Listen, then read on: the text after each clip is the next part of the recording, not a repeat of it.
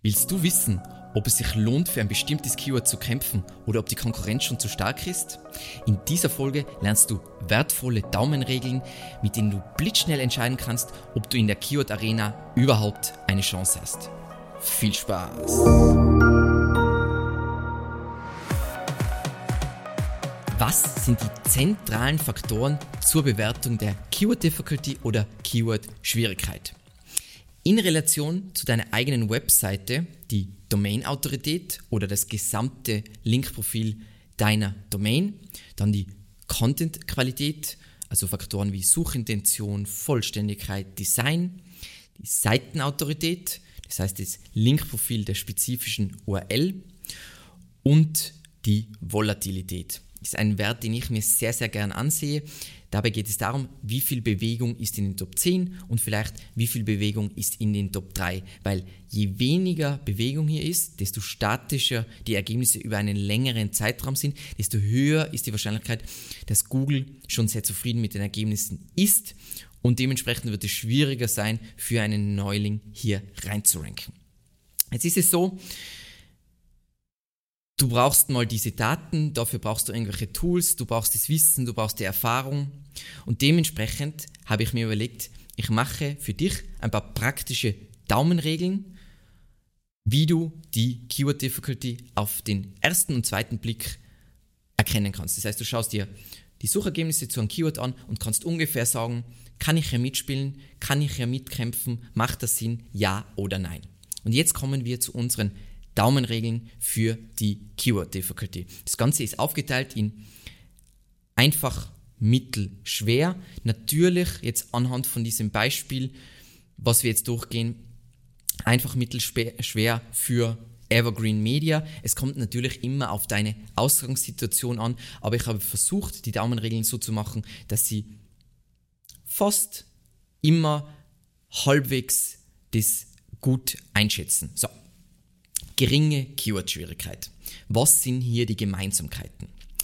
Die Ergebnisse auf der ersten Seite bestehen hauptsächlich oder gänzlich aus Generalisten, das heißt Websites, die über viele Themen schreiben und nicht spezifisch nur über dieses spezifische Thema. Sie haben das Keyword nicht direkt im Title Tag, das heißt, es ist nicht keiner von ihnen hat es drin, aber vielleicht einige haben das nicht mal drin. Sie beantworten die Frage schlecht oder gar nicht, die die Suchanfrage impliziert. Die Ergebnisse führen zu Inhalten, die du aus deiner Sicht mit deiner Ersteinschätzung einfach übertreffen kannst. Vielleicht enthalten die Ergebnisse sogar Content in unterschiedlichen Sprachen, was ja im deutschsprachigen Markt sehr oft passiert. Bei einer einfachen SERP, bei einfachen bei einem einfachen Keyword, dass hier auch englische Begriffe ähm, oder englische Ergebnisse ranken. Und sie sind eine Mischung aus unterschiedlichen CCTL-Deals, also länderspezifischen Domains, sowas wie, obwohl wir uns in Google.de beispielsweise bewegen, ranken ja auch .ch, .at etc. etc. vielleicht noch irgendwelche anderen Länder. Und ein Beispiel jetzt für Evergreen Media auf unsere Situation ist zum Beispiel der Begriff Enterprise SEO Agentur, hat auch nur Suchvolumen 10, aber natürlich super interessant für uns.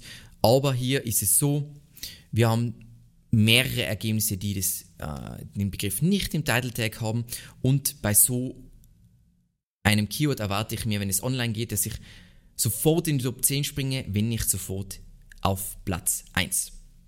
Dann kommen wir zu, zur mittleren Keyword-Schwierigkeit. Was sind hier die Gemeinsamkeiten?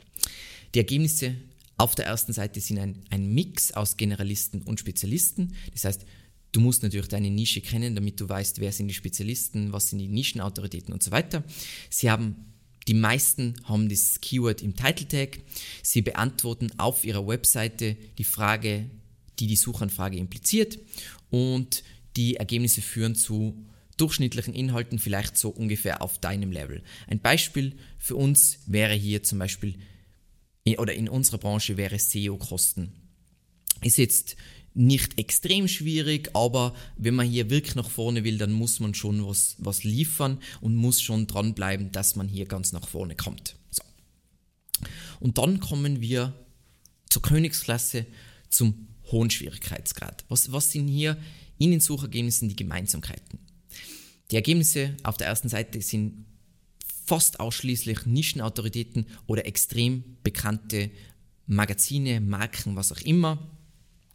Sie haben das Keyword nicht nur im Title Tag, sondern es ist wirklich in einen attraktiven Title Tag verpackt.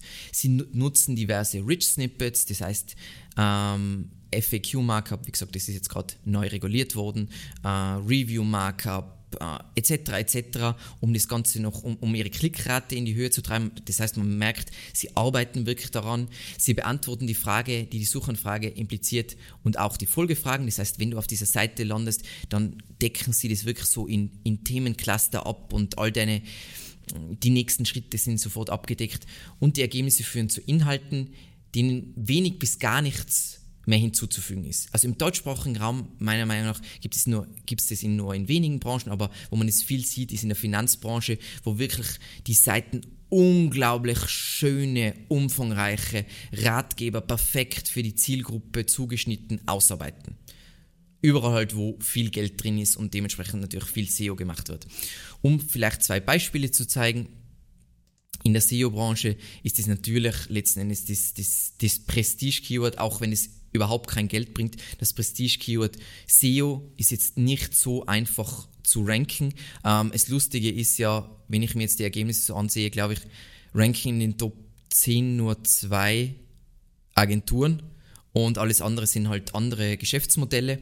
Ähm, super umkämpft, man sieht schon am Domain-Rating.